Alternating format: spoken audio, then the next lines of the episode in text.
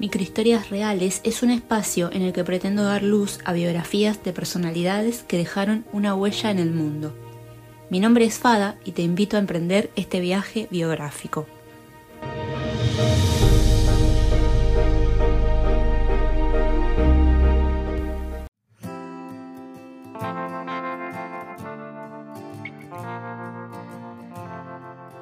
Hola a todos los oyentes que nos están escuchando ahora mismo. Hemos cambiado de residencia hace algunos meses, por lo cual les estamos grabando desde la ciudad de Pontevedra, Galicia.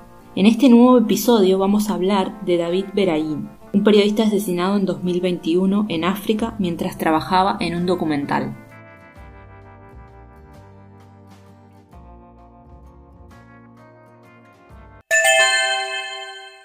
Creía que contando lo que veía era capaz de cambiar las cosas del periodista Adriano Morán, compañero en la productora 93 metros del fallecido. David Beriaín, de vocación periodista, se dedicó a viajar a donde le tocaba para poder contar las historias de las personas más vulnerables del mundo, aquellos que viven en guerras, en situaciones de extrema pobreza o en medio de luchas civiles. Dio la vida por darle voz a sus historias y digo dio la vida porque murió haciendo su trabajo.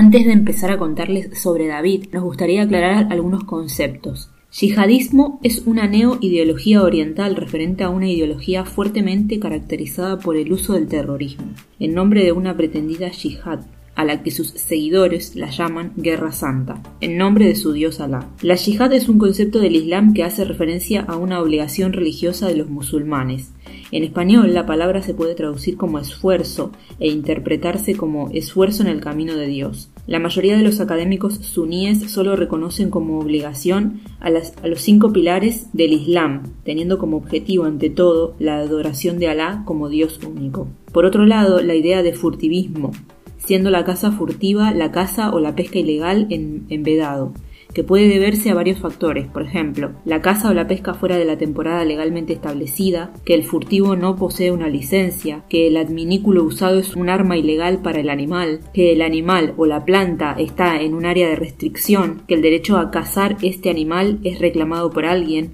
que los medios usados para cazar son ilegales, por ejemplo, trampas, reflectores para atontar o paralizar venados o liebres o explosivos para matar peces, que el animal o el pez esté protegido por leyes o ha sido listado como especie en vías de extinción o amenazada, ejemplo especies amenazadas, acta de especies amenazadas, etc. Que el animal o la planta ha sido marcados por un investigador. Se estima que el tráfico de vida silvestre ilegal es de al menos 10 mil millones de dólares, según Wikipedia. Por otro lado, el país donde fue asesinado David y sus compañeros es Burkina Faso, un país sin litoral de África Occidental que limita al noroeste con Mali, al noreste con Níger, al sur con Costa de Marfil, Ghana, Togo y Benín. En julio de 2011, un informe de Naciones Unidas estimó su población en 20.321.378. Debido al colonialismo francés, el idioma oficial del gobierno y los negocios es el francés. Sin embargo, solamente el 15% de la población eh, lo habla de manera habitual. En Burkina Faso se hablan 59 idiomas nativos y el más común, el Mosi, lo habla aproximadamente el 50% de la población. Se independizó de Francia el 5 de agosto de 1960. Después de protestas estudiantiles y sindicales, las presidencias que le han seguido al periodo de independencia dan muestra de gobiernos dictatoriales y de derrocamiento de los mismos, por lo cual nos podemos hacer una idea de que la sociedad de este país vive en un estado verdaderamente convulso. Otro término, RSF, Reporteros Sin Fronteras. Es una organización no gubernamental internacional de origen francés con sede permanente en París. El objetivo, según declara su presentación, es defender la libertad de prensa en el mundo y en concreto a los periodistas seguidos por su actividad profesional. Fue fundada en Montpellier en 1985 por cuatro periodistas: Robert Menard, que fue secretario general de la organización hasta 2008, Remy Laurie, Jacques Molenat y Emilien Rubineau. El nombre se inspiró en el de otras organizaciones como por ejemplo Médicos Sin Fronteras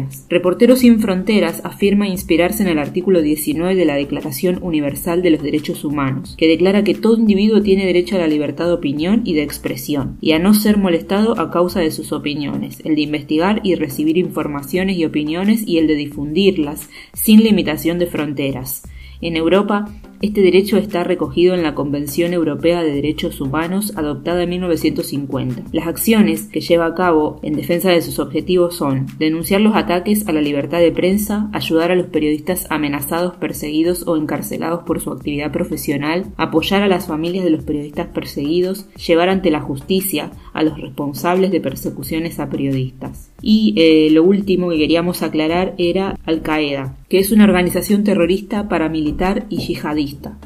La organización emplea prácticas y atentados terroristas y se plantea como un movimiento de resistencia alrededor del mundo, señalada comúnmente como una red de terrorismo internacional. ¿Es que no pasan otras cosas en el mundo? ¿Tengo que escuchar los mismos temas repetidos a cada segundo? ¿Piensas que todo lo que lees en Internet es basura? La televisión transmite las mismas noticias una y otra vez. ¿Quieres enterarte y saber sobre lo que sucede a alguien como tú en otra parte del mundo? Pues nosotros te contamos de lo que sucede a otras personas. Nos dedicamos a buscar sus historias y queremos contártelo. Escúchanos en nuestro podcast, Microhistorias Reales. Y si no tienes tiempo de escucharnos, síguenos en nuestras redes. También te enterarás allí.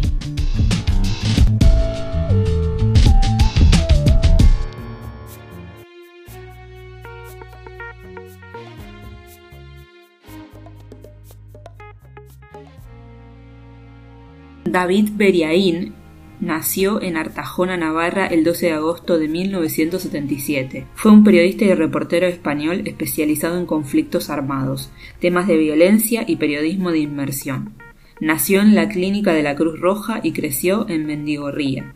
Durante una entrevista afirmó de Artajona fue mi mundo hasta los 18 años. En cierta forma lo sigue siendo porque es una referencia fundamental en mi vida, me ha hecho como soy. Después de terminar el Instituto de Educación Secundaria, le interesaba la política, la sociología, la historia, la filosofía, la psicología, la antropología y la teología.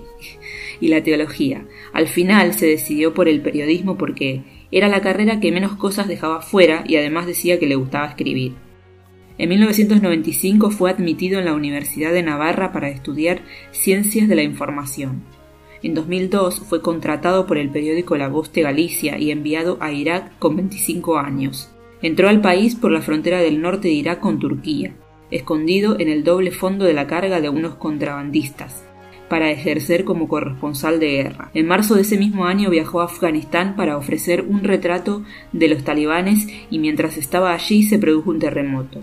En marzo de 2008 fue uno de los escasos reporteros que lograron entrar con una cámara de video en los campamentos de las FARC, en Colombia.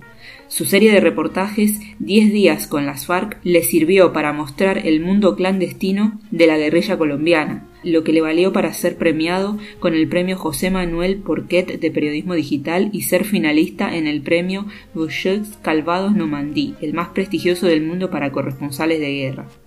Empezó a trabajar para Mediaset en 2010 y su primer destino fue Afganistán junto a Sergio Caro, el fotógrafo y cámara con el que más trabajó en sus reportajes. Decidieron irse en un viaje de tres meses para investigar a qué se enfrentaban las tropas españolas desplegadas allí. Durante su estancia entrevistó al grupo terrorista talibán a futuros suicidas y acompañó al combate a soldados norteamericanos que operaban en las mismas zonas que los españoles. Fruto de ese trabajo fue el documental Afganistán, Españoles en la ratonera emitido en CNN+.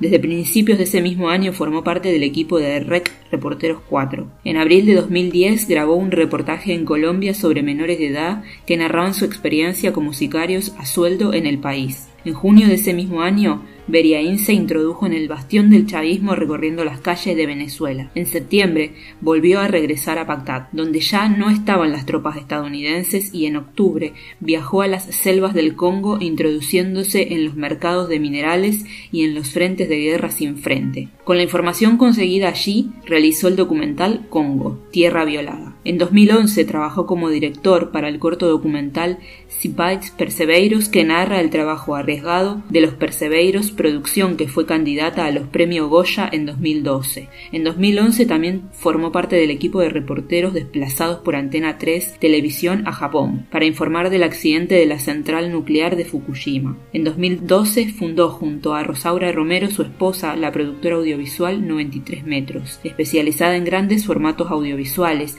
periodismo de datos y diseño de contenidos publicitarios y otras tecnologías innovadoras. En 2013 realizó un documental en Kenia sobre la labor de las fundaciones Anidan y Pablo Hortzman en Lamu, Kenia, en relación al drama de la prostitución y del SIDA en niños y adultos. En 2014 se desplazó con Discovery Max al Amazonas, donde realizó un documental sobre la matanza en el Amazonas, en una zona próxima al territorio Yasumí, en el que existe una inmensa riqueza de biodiversidad.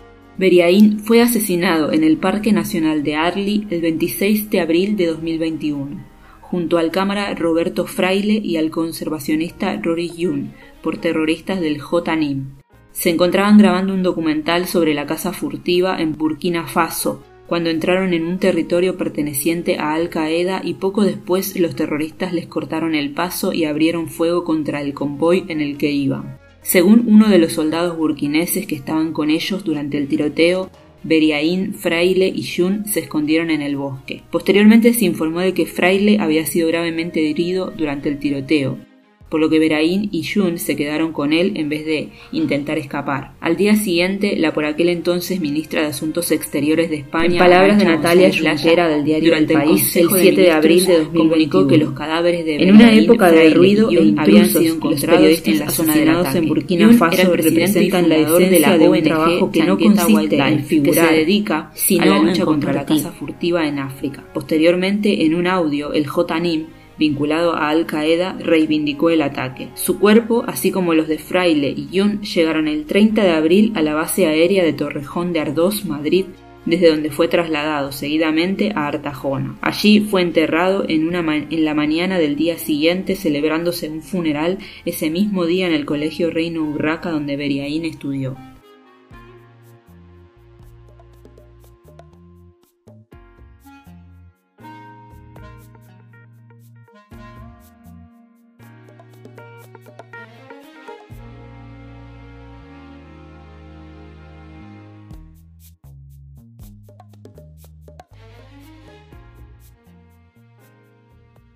Si te gustó este episodio y querés aportar información sobre alguna biografía que te haya sorprendido, no dudes en escribirme en la información del podcast. Les dejo mi blog y mi correo electrónico. De la misma forma que si querés hacerme algún comentario sobre lo que acabas de escuchar, podés escribirme tu opinión también. Nos vemos en el siguiente episodio y no se olviden de cuestionar todo aquello que les haga ruido.